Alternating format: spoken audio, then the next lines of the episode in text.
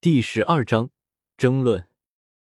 大将军府，陆离从国公府出来了之后，去了平南王府，一直待到现在才回了将军府。回来后倒也不耽搁，直接去了自己爷爷的书房里。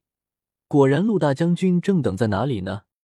祖父，陆离挺直身子走到书房里，站在窗子面前的精神矍铄的老人面前，弓垂手。陆廷臣没有回话，只是眼睛看着外面，一只只飞鸟掠过，口边衔着物时，想必是家里还有嗷嗷待哺的小鸟吧。深深的叹了口气，陆廷臣回身到一旁的书桌旁边坐下，半晌才看了看站在面前的孙子。事情结束了，是祖父。陆离很快的就将国公府发生的一些事情告诉了陆廷臣。陆廷臣听着陆离的话，低垂着眼睛，眉头紧紧的皱着。陆离看着祖父邹紧的眉头，自然知道祖父在担心些什么，于是轻松的说着：“根据今天的事情看来，莲儿倒是觉得祖父倒是不必那么的担心锦兰表妹。她的伤势虽然严重，不过倒也不是没有办法治愈。莲儿随后就会将药给表妹送去的。”嗯，知道了。陆廷臣虽然是这么的说着，但是邹瑾的眉头还是没有松开过。女儿在家里太过娇养，以至于养的太过娇憨，没有经历过斗争磨练，所以才会那么容易的就给人给暗算，留下两个孩子。景兰头脑简单，脾气暴躁，他这个样子以后要怎么办呀？而景巨虽说是男子，可是因为妨碍了有些人的话，恐怕会更加的危险一些。陆离看着祖父没有放松的眉头，心里明白，在陆家谁都知道祖父是最疼爱姑姑的，倒也不是说祖父不疼爱他爹爹，只是爹爹终究是男子，而且爹爹跟着祖父上战场磨练，遇事坚毅果敢，能够独当一面，而姑姑自幼由祖母娇养，祖母因为太过溺爱女儿，将姑姑保护的太好。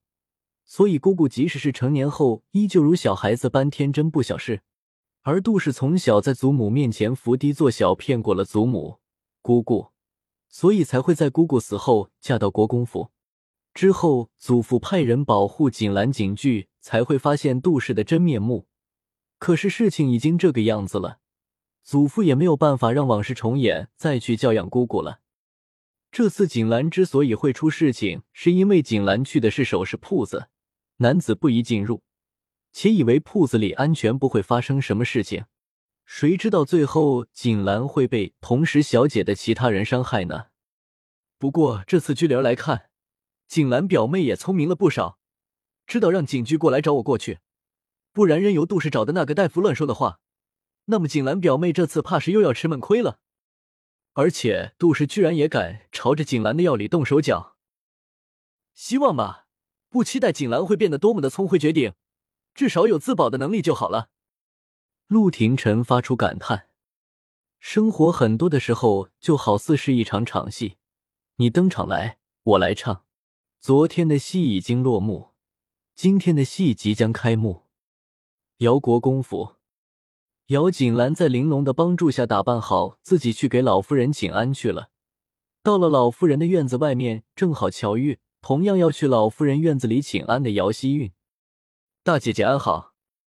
姚希韵看见姚锦兰有些苍白的脸色，率先开口威讽，然后笑盈盈的等待着姚锦兰接下来的怒火。昨天的事情，不管姚锦兰是认为是吴嬷嬷做的，还是母亲做的，心里肯定都不会高兴的。那么按照着姚锦兰的性子，这个时候看见自己，肯定不会有好脾气的。而他姚希韵要的就是姚锦兰对着自己大吵大闹的，让人家看看，国公府的大小姐就是这么一个冲动易怒的人。姚锦兰看着穿着一身粉白色衣服的姚希韵，咸咸一笑：“我你的确倒是还好，不过妹妹你好似有些不好。”今天的姚希韵穿着一身粉白色的衣服，本来就白皙的皮肤在衣服的衬托下就更显得苍白。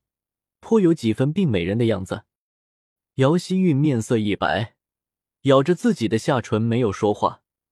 因为昨天的事情，姚希韵虽然昨天没有得出结论谁给姚锦兰的药动了手脚，不过按照情形，祖母应该在怀疑母亲，所以今天姚希韵为了过去引起老夫人的怜惜，从而打消对母亲的怀疑，故意这么穿的。可是却没有想到，今天居然被姚锦兰这么说，这让素日都爱和姚锦兰比美的姚希韵心里怎么会好受呢？姚希韵抬头想要和姚锦兰争论一二的。可是，却在看见姚锦兰身后某些人影的时候，改变了主意。姚希韵推开扶着自己的贴身丫头的手，等两步走到姚锦兰的面前的时候，眼眶都已经红了，抓着姚锦兰的手哀求道：“大姐姐，你不要生气好不好？昨天的事情真的不是娘做的，她那么爱你，怎么会那么做你？”姚锦兰低垂下眸子，看着姚希韵这突如其来的改变。看着他那情真意切的样子，后退一步，妹妹，昨天的事情，相信大家都看得清楚，而祖母自会有决断的。妹妹，你这么做是不相信祖母吗？我哪里会不相信祖母？姚希韵看着走近的刘嬷嬷，着急的说着，生怕刘嬷嬷听了姚锦兰的话，就将这个话直接给告诉祖母了，那样祖母不是会更加的生气了。姚希韵因为着急，想要抓住姚锦兰的手，而姚锦兰则是不想要姚希韵接触到自己，同时退后了一步。而姚希韵则因为没有抓到姚锦兰，直接就朝着地面扑去，砰的一声就跌落到了地上。姚锦兰心里忍住闷笑，拿着一张帕子掩在自己的嘴边，有些戏谑的说着：“妹妹，姐姐知道你内疚，但是见了我也不用行这么大的礼的。”都是自家姐妹，就是你做错了什么，姐姐我也会原谅你的。姚希韵摔倒硬邦邦的地上，本来就痛得不得了，在听到姚锦兰这么说，心里可真的有种要被气爆了的感觉。被自己贴身丫头扶起来之后，习惯性的就想要骂人的，可是却在起来后看到已经走到了面前的刘嬷嬷，不得不生生忍下心里怒气，缄口不语。不过脸上的表情却因为过度隐忍而显得有些扭曲。大小姐、二小姐，老夫人有请。刘嬷嬷好似什么都没有看到一般的，对着姚锦兰和姚希韵道。姚锦兰和姚希韵看着对方都没有说话，同时朝着云归院老妇人的屋子里去了。姚老夫人一生平安顺遂，过得安乐无忧。本来风平浪静的生活，却因为昨天的事情给打破了。昨天姚锦兰的药里出现问题，儿子过度的偏心，这个不得不让老夫人警觉。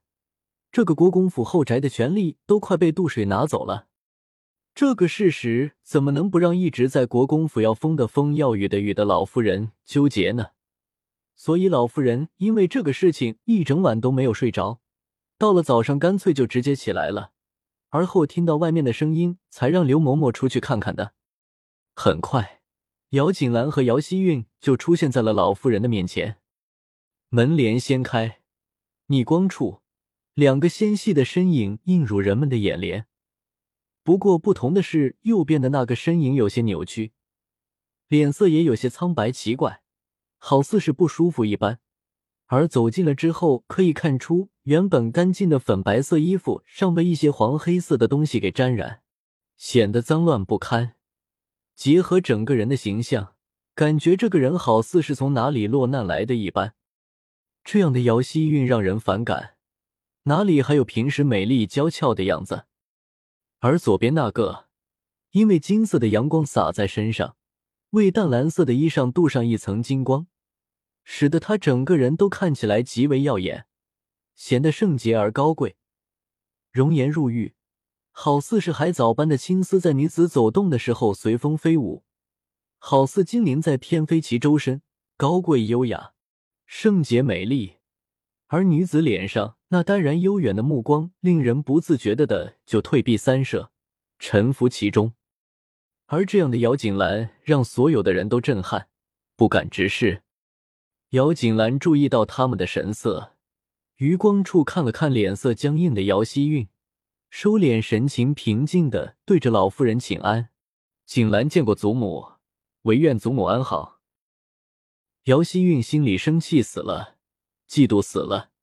那些羡慕、嫉妒、惊叹的表情都应该是自己的，可是却因为姚锦兰现在自己落的这个样子，而平时明明就应该是粗俗不堪、蠢笨无比的姚锦兰，这个时候他竟然在她身上感觉到了出尘的气质，这个怎么能不让一直都嫉妒姚锦兰美貌的姚希韵妒火中烧呢？韵儿向祖母请安。姚希韵说着，按照平时的动作给姚老夫人请安。不过因为仪容问题，没有了平时的好看，让老夫人看得直皱眉头。蓝丫头过来和祖母坐坐，身体还好吧？老夫人今天一反常态的，在姚锦兰和姚希韵这两个孙女同时在的时候，居然先招呼的是姚锦兰。这个差别让姚希韵的眼睛立刻就红了。姚锦兰道谢之后。目不斜视的走到老夫人的身边坐下，一旁的姚希韵红着眼睛，有些委屈的说着：“祖母请恕罪，韵儿今天不是故意仪容不整的来向祖母请安的，只是因为之前着急跟姐姐道歉，所以才意外跌倒了。”姚锦兰失笑：“意外跌倒了，跟自己道歉说的真好，恐怕这些话组合在老妇人的耳朵里就不是一个意外了吧。”你向锦兰道歉。老夫人平板无波的声音响起，姚希韵心里一喜，急忙满脸歉意的说着：“我怕姐姐误会昨天的事情，所以急着跟姐姐解释的。可是哪里知道姐姐还在生气呢？所以就是因为姚锦兰心里怀恨在心，我姚希韵才会跌倒，才会这个样子出现在祖母你面前的。”虽然姚希韵的话没有说完，不过意思还是到了的。妹妹其实不必担心什么的。姚锦兰看了一眼站在对面的姚希韵，然后转身微笑的对着老夫人说着：“昨天的事情是非曲直，我相信祖母自会了解清楚的。